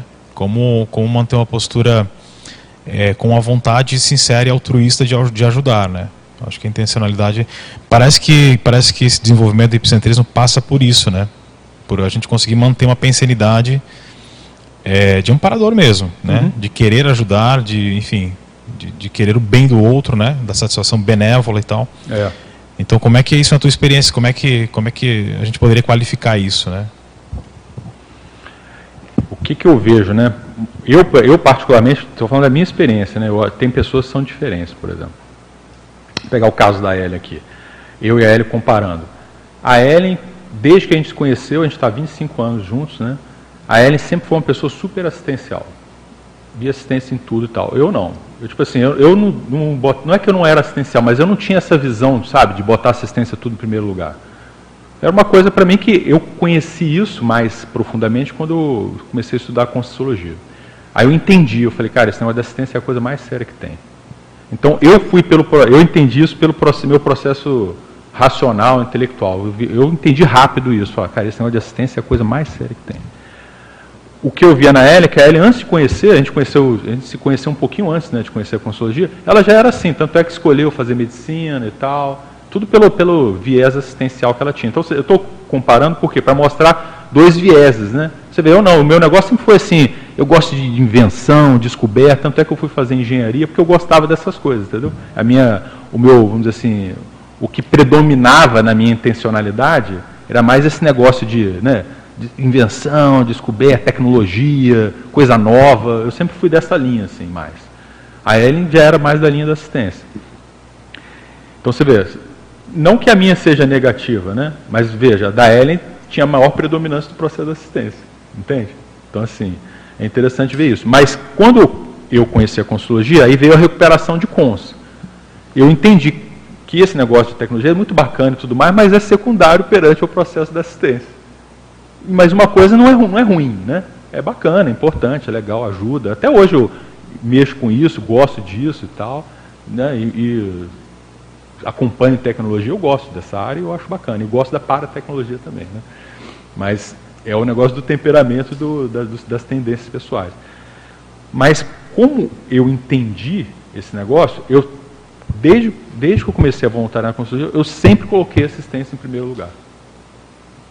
Sempre voluntariei bastante, assumi responsabilidade, colocava o negócio, queria desenvolver isso. Sabe como é que é? Porque eu entendi, cara, eu entendi, esse negócio é a coisa mais séria que tem. A evolução é, a evolução é por meio do processo da, da interassistência. Às vezes, de vez em quando, vem uma pessoa para mim e pergunta assim, mas por que, que tem que assistir? De vez em quando vem uma pessoa e pergunta, mas por quê? Por que esse negócio de assistência? As pessoas têm, às vezes, dificuldade de entender isso aí. Eu vi uma lógica total nisso aí, na hora que, que eu já tive contato com a ideia, né? mais, mais seriamente, né? vamos dizer assim. No meu grupo familiar não tem ninguém muito dessa área. Então isso não, não era uma coisa que ficava no meu holopensene tanto. Né? Então você vê, a hora que você vê que isso é mais sério, aí você vai fazer o quê? Você vai se colocar em tudo quanto é contexto para poder fazer assistência. Principalmente no voluntariado, né? Por quê? O voluntariado tem um negócio da assistência junto com os amparadores. Aí catalisa o negócio todo, né? Então você vê, você vai fazer uma assistência de ponto, do esclarecimento com os amparadores, e aquilo tudo você desenvolve você como assistente, você também se desenvolve em outras áreas, e você também vai limpando o seu, né, seu passadão, vai, fazer, vai, né, vai recompondo dentro de tudo que você faz. Então, sim, é um processo cinético super positivo. Então, você vê, o meu caminho foi nessa linha. Eu já vejo outras pessoas que têm essa outra, outra, outro viés de manifestação, que é o caso, por exemplo, da Ellen lá, que né, tanto é que tem muito fenômeno parapsíquico, desde, desde nove e tal. Você vê, são coisas, são processos né, a, que a gente convive bem junto, mas cada um tem os seus trafores, né? Puxando para um trafore diferente do outro. Né? Interessante que, que eu ia comentar era mais ou menos nesse sentido, né? Eu, eu me espelho um pouco nesse, nesse perfil, assim. É, para mim é muito claro que a, a assistência, ela permeia tudo que a gente faz na Conscienciologia, é, é, acho que é a chave, é o ponto base, né? Tanto que eu considero três pilares aí, que é a, o voluntariado, a docência conscienciológica e a TENEPS. Né? Se for ver, é algo que a interassistência está nesses aspectos. E aí você, você fica mais lúcido para isso, justamente quando você começa a agir, né? Eu digo, você começa a praticar, seja voluntariado, a docência. Então fica claro isso que você falou, essa lógica. Eu falei, cara, isso faz sentido. Então tudo que você acaba se envolvendo é, tende para esse viés. Né? Então, eu, por que, que eu estou colocando isso? Porque eu, a pergunta né, o, que eu queria fazer era muito no que você estava explicando antes para ela ali, né? Que esses sinais parece que começam a ficar mais evidentes quando você se coloca no fronto interassistencial. Eu falei, bom, é, é, eu vou, eu vou, estou aqui para fazer assistência. Então aqueles, aquele sinal que antes passava desapercebido, muito provavelmente você vai ficar mais lúcido para eles. Aí você começa a mapear os padrões, né? Pelo menos eu, eu penso que, que funciona assim. Eu queria que vocês de repente explorassem mais isso, se é assim que funciona contigo. Porque até então que você está meio lerdão ali, a coisa acontece, é aquela que você, aquele caso que você citou da escagem não luz. Né? Às vezes a pessoa faz assistência pela própria pensinidade dela. É. Se ela é benigna, ela, ela assiste, mas nem percebeu que iscou e a Consex foi encaminhada porque tinha amparo junto ali, a pessoa está predisposta à assistência. Então há uma, um suporte ali dos amparadores, só que ela não percebeu nem amparador, nem, nem a, a isca, né? nem um assistido.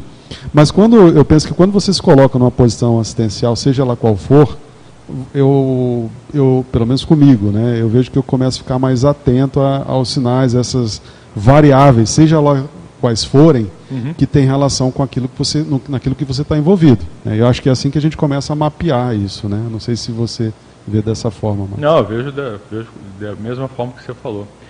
Agora você vê o negócio da Epifânia negócio importante, né? Ela lá em Piauí, não tem nada de voluntariado lá, né? É, mas eu brinquei com ela no negócio da responsabilidade, mas é uma super responsabilidade mesmo, né? E mostra também que ela tem estofo, né? Com esse nome também, né? Epifânia, Epifania e tal. o nome é fora de série, né?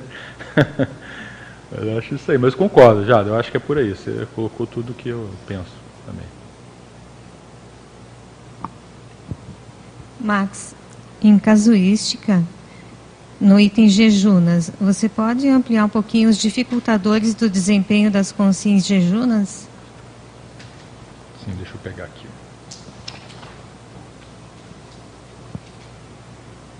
É, eu coloquei aqui a falta de condicionamento holochacral, né? E maior soltura energossomática, né? E alguém que às vezes né, não tem aquela né, não tem aquela postura tanto da passividade parapsíquica, né? Que, que eu vejo assim, por exemplo, às vezes a pessoa lá nos acoplamentos lá que a gente vê, às vezes se vê que a pessoa ela é mais fechada. Mas não é porque ela é fechada no sentido assim de a pessoa, não é o fechadismo consciencial. A pessoa é fechada energeticamente porque ela está dura, sabe? Ela não mexe com as energias. Aí você vai lá, você vai mexer com as energias. Não acontece, é difícil de mexer com as energias com a pessoa, por quê? Porque ela não, ela não trabalha as energias, ela é dura, não faz EV, não participa de atividades energéticas e tal. Então você vê, aquilo ali dificulta o trabalho energético da pessoa. Então, o negócio, você está sempre movimentando as energias, ativando, né, ficando mais desbloqueado os seus chakras e tal, aquilo tudo facilita o processo parapsíquico.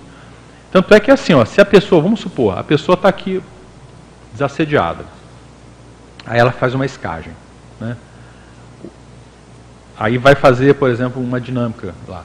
Ela vai, vamos dizer assim, em geral, ela vai ter menos percepção, porque se ela está com algum bloqueio, um chakra, por exemplo, porque qualquer chakra, umbilical chakra, cardiochakra, frontochakra, o processo parapsíquico trava. Por quê? Porque pensa bem, o parapsiquismo ele é um processo parafisiológico. Ele, ele, tem, ele faz parte, ele funciona a partir das energias do holossoma, do energossoma, do psicossoma, do mentalsoma e do próprio soma. Se tem bloqueio, por exemplo, no energossoma, aquilo não tá, as energias não estão fluindo dentro do próprio holossoma ali. Então, tendo bloqueio, o parapsiquismo, que é um efeito disso, que, né, que é, uma, é um, um atributo que funciona a partir desse processo, ele não vai funcionar tão bem. A mesma coisa que a gente fala, por exemplo, se a pessoa está muito obesa, por exemplo, está super obesa, ela vai ter dificuldade. Por quê? O corpo, se estiver muito obeso, aquilo vai interferir no umbilical chakra dela. Se bloque... A pessoa obesa, ela tem o umbilical chakra bloqueado. Não adianta. Não adianta fingir que não tem. Tem. Eu não, não acho praticamente impossível a pessoa estar tá obesa sem o glicochakra bloqueado. Então, se ela está com o glicochakra bloqueado, isso não quer dizer que ela não vai ter parapsiquismo. Quer dizer o quê? Que o potencial parapsíquico dela está a menor. Por quê? O soma não está funcionante direito. Aí o soma não funcionante interfere no energossoma, que interfere no psicossoma, que interfere no parapsiquismo. Entende? Então, por isso que a saúde holossomática Teve até um epicentrismo aqui que o Marco Almeida falou, da saúde holossomática. Ele é fundamental para o processo do, da manifestação parapsíquica da consciência. Faz sentido? Então você vê, então é, é, é, o condicionamento que eu chamo ali de holochakral, ele tem a ver com isso, ou seja, o que, que é o condicionamento? Poxa, você para se manter em forma, você não tem que fazer exercício, cuidar da alimentação, né?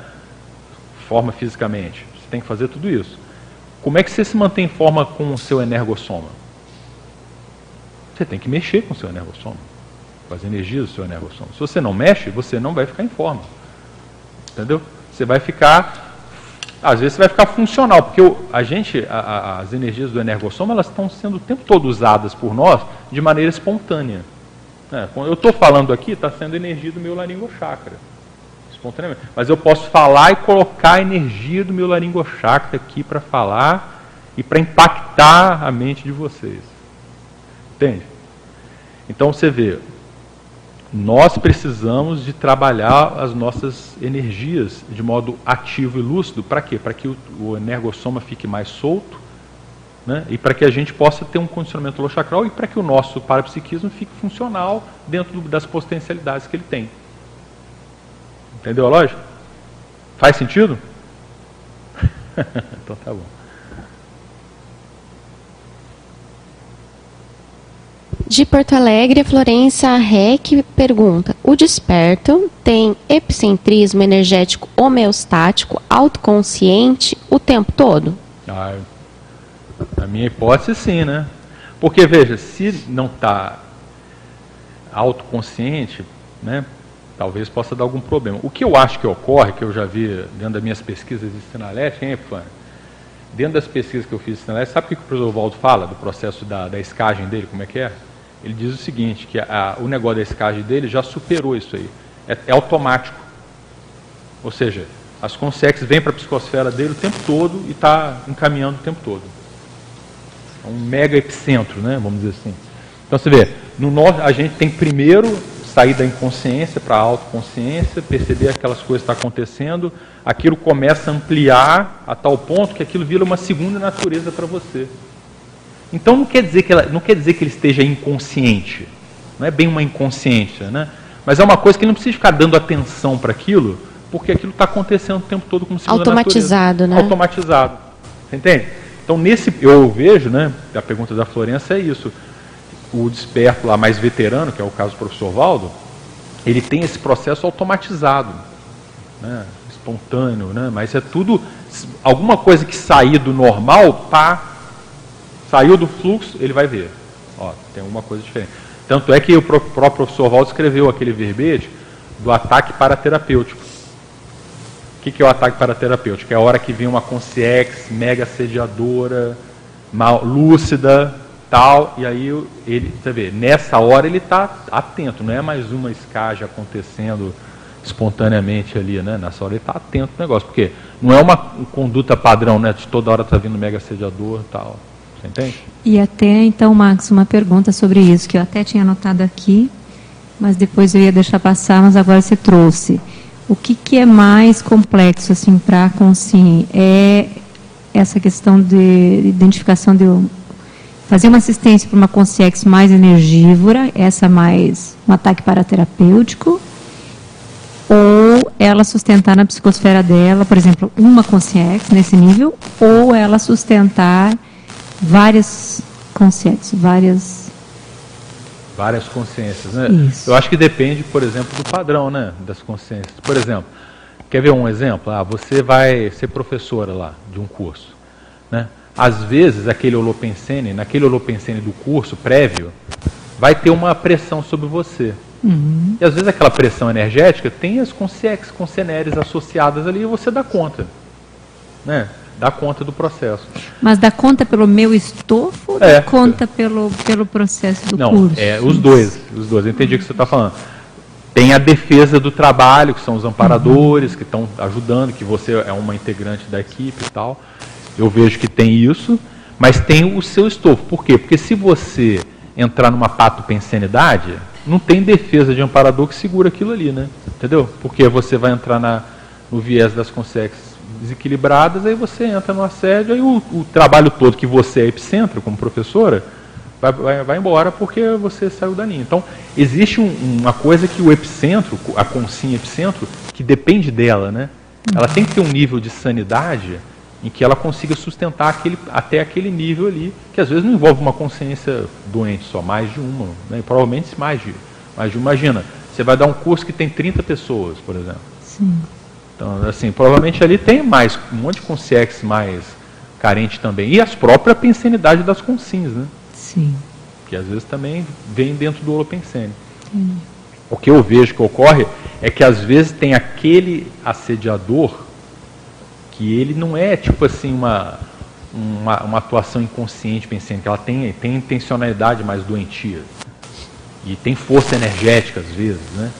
Tem, às vezes, por isso que eu falo, às vezes tem um ali que vai ser mais difícil de lidar do que dez consegue mais. Né? E como, que, e como que a gente faz, por exemplo, quando você identifica que tem uma determinada consciência na tua psicosfera, ah, e que às vezes ela vem e você não consegue assistir aquela condição, ela afasta, ela retorna de novo várias vezes. Quando você percebe que pode até existir um processo de retroalimentação a esse mega assediador, uhum. e você se coloca na, na condição de assistir essa consciência, mas você percebe que existe uma dificuldade. Sim, né? interessante essa percepção. Eu, eu vejo que isso pode acontecer. O que, eu, o que eu acho interessante de estudar é assim, é começar a ver assim quais seriam as possíveis afinidades. que se tem com essa consciência, entende? Porque, veja, a gente não tem só afinidade com, com sexo evoluído, né? Uhum. E outra coisa, existem vários tipos de afinidades. Né? Existem afinidades sadias, patológicas, mas existem afinidades que são neutras. Por exemplo, eu e Jader, nós dois somos engenheiros. Né? Nós temos uma afinidade intelectual, de, de gosto por essa área de engenharia. Né? Então, são afinidades neutras por interesse que a gente tem. E o que, que eu acho interessante? Às vezes, tem certas coisas, né, que a hora que, que a pessoa começa a ver, estudar esse ponto, e ela, a hora que ela começar a, a conseguir, a hora que ela conseguir fazer o desassédio disso, isso é o que eu chamo daquela recim profunda. A recim profunda para mim tem a ver a hora que a pessoa ela conseguiu afastar da psicosfera dela alguma consciência que é, às vezes vinha que ela tinha algum link, às vezes algum guia cego, alguma outra consciência, que não é que tinha domínio sobre ela, mas tinha acesso. Você entende? Então eu acho bem interessante esse negócio. O que eu observo assim, por exemplo, vou dar um exemplo lá, o PROAD, por exemplo. Lá no PROAD tem umas coisas interessantes que acontecem. Eu não, não digo que todo mundo acontece isso, mas lá você começa, como é o negócio da desperticidade, né? Que você trabalha lá, você começa a trabalhar alguns pontos com a pessoa e de um em um mês ela vai aparecendo. Eu vi casos lá que a pessoa entrou num viés de trafar que ela tinha, que às vezes é a coisa que ela já tinha até trabalhado em consciência terapia e tal, que a pessoa entrou em cima daquilo ali, foi aprofundando, aprofundando, até que chega um ponto que ela fez o desafio. Cara, a pessoa muda de patamar aquilo ali. Aí tem mudança de patamar. Por quê? Porque é tipo assim, e, e às vezes, para acontecer isso, sabe o que, que às vezes ocorre? Pedágio. Às vezes tem pedágio. Entende? Aí são os tipos mais variados de pedágio. É por isso que esse negócio do parapsiquismo mais avançado, você tem que ver, porque assim, às vezes aconteceu um problema com a pessoa, você pensa assim, poxa, a pessoa está para baixo, a pessoa está no buraco. Não, às vezes aquilo ali foi o pedágio que ela tinha que pagar para poder fazer a, o afastamento desses assediadores. O professor Val trouxe um exemplo, né, aquele negócio do acidente dele. Sim. Que você vê, ó, olha só, aquele acidente foi o pedágio que ele pagou quase com a vida para afastar e assistir um grupo de assediadores. Com a gente também acontece isso em níveis diferentes. Então, às vezes, é porque às vezes a gente tem que ver essas interpretações do que, que acontece com a gente. Então, às vezes, para você fazer um desassédio maior com você mesmo, você vai ter que pagar um pedágio. E às vezes esse pedágio é, é você ser visto perante o grupo social que você está, que você está no buraco. E às vezes as consciências precisam ver que você está no buraco. Sabe por quê? Fala assim, ah, você está no buraco? Ah, deixa ela lá. Vou abandonar que essa aí já está no buraco. Fica aí e tal. Não quero, já, já foi, vamos deixar isso para lá que não está com nada. Mas às vezes aquilo ali foi o, o pedágio que a pessoa fez para fazer um mega desassédio. Um mega alto desassédio. Entende? Esse é um tema interessante, a gente não fala muito disso, mas é um tema que, poxa, eu vejo que acontece em alguns lugares. Um lugar que eu vi que acontece isso também, em alguns casos também, é na formação do consciência terapeuta. Que também, porque lá é, é tipo um PROAD, né? A pessoa fica meses lá fazendo formação, consciência. Ela faz um ano de consciência terapia, né, como evoluciente. Depois faz não sei quanto tempo de consciência terapia como candidato a consciência terapeuta. Depois ela vai fazer meses de consciência terapia de grupo para poder chegar a ser consciência terapeuta. Então, ali a pessoa tem eu vejo assim, a pessoa tem oportunidade de fazer um mega desassédio. Nesse... Cada um faz, às vezes faz, às vezes não, né, Bruno? Mas é uma oportunidade, né? É, e nesse caso, caso, você acha que seriam indícios de um processo de autodispersidade, se ela supera essa condição? Às vezes, o que eu vejo no PROAD é assim, quando a pessoa supera esse gargalo, é tipo assim, sabe aquela turma do passado que ainda tinha link com ela que fazia ela ficar séria? Ela consegue interromper aquele negócio. Aí ela está pronta para entrar naquela coisa dela sumir a dispersidade. Porque agora ela, poxa, aquela influência que tinha sobre ela de vez em quando, não tem mais. É lógico que nada disso é garantido, né? Uhum. Nada tem garantia. Às vezes a pessoa entra num processo da dispersidade ali, até está funcional ali, um nível inicial né, de dispersidade, mas se ela começar a errar de novo, voltar aquilo ali, volta o processo, a pessoa toma na cabeça. Porque eu acho que todos nós aqui, a gente está no processo inicial. Quem está dizendo que está desperto, está iniciando o processo da dispersidade. O, o, o, o, que a gente admite que é o desperto veterano, que é o processo do atributo, né, da, da refratariedade, era o professor Valdo. Nós todos estamos começando a tatear isso aí, experimentar, ver como é que está, né? onde é que acerta, onde é que erra. Mas eu acho que o grande ponto mesmo é esse negócio desse mega desassédio, sabe? Da recém profunda. Ela conseguir fazer. Eu não acho que a maioria faz isso, eu acho que isso aí é a minoria que eu vejo. Mas eu já vi acontecer. Entende? Eu vejo Ô, que acontece, não é? Você não acha que tem isso?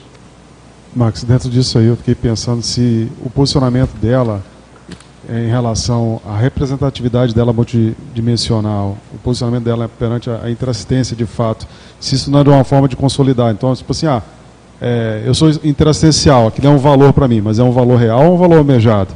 Porque quando você se depara com um posicionamento onde você tem que abrir mão de algo, isso de certa forma se consolida. Tipo assim, não, é, realmente o cara bancou aquele desassédio, passou é. por um percalço Sim. e. Pagou o preço. Porque né? sim é isso, né? Você muda a tua forma de pensar, isso tem um reflexo na tua manifestação como um todo. Né? Eu, eu penso dessa forma. Então eu fiquei avaliando muito essa questão do percalço, né? E de por que, que às vezes alguns assédios são recorrentes. Querendo ou não, é fato, é um vínculo pensênico. É. De, de, de múltiplas vidas até. Então é difícil tirar isso porque é, você está de braço dado com aquele camarada lá algumas vidas, né? Até tem um caso da minha Sim. mega alforização que o Valdo fez aqui, que falou assim, ó, são dois mil anos que vocês estão juntos, mas o cara, não, essa, essa personalidade, não é que ela te odeia, ela quer te prejudicar, pelo contrário, ela gosta de você, ela te ama, só que ela não tem lucidez para isso e ela acaba te prejudicando. O resumo da história é essa, né? E até ele até brincou, né? Ah, sabe aquela consciência que numa vida foi tua mãe, te amava muito, noutra vida foi tua parceira, chamava demais. E assim ele foi contando, né? Aí ele não sabe qual é o nome disso, assediador. E às vezes esses vínculos é, são dessa forma. Eu compreendi que é. foi extremamente esclarecedor para mim. Eu falei, caramba, existe o processo de afinidade e que pode se tornar patológico, né? É só a gente ver os crimes passionais, né? A pessoa amava a outra, era apaixonada e matou a outra porque é. não conseguia lidar com a perda, com o desapego. E eu vejo que, de repente, muito desses, dessas chancelas, né, é, esse percalço que você citou, tem relação com isso, né, de vocês, ah, não, me posiciono de, diante de, dessa representatividade que eu tenho, de, dessa decisão de mudança, e aí, de alguma forma, te exige um desapego, né. É a diferença entre o acidente de percurso e o pedágio parapsíquico, né. Uma coisa é uma coisa, outra coisa é Apesar dos, aos olhos gerais, parecem ser as mesmas coisas, né. Da macro PK.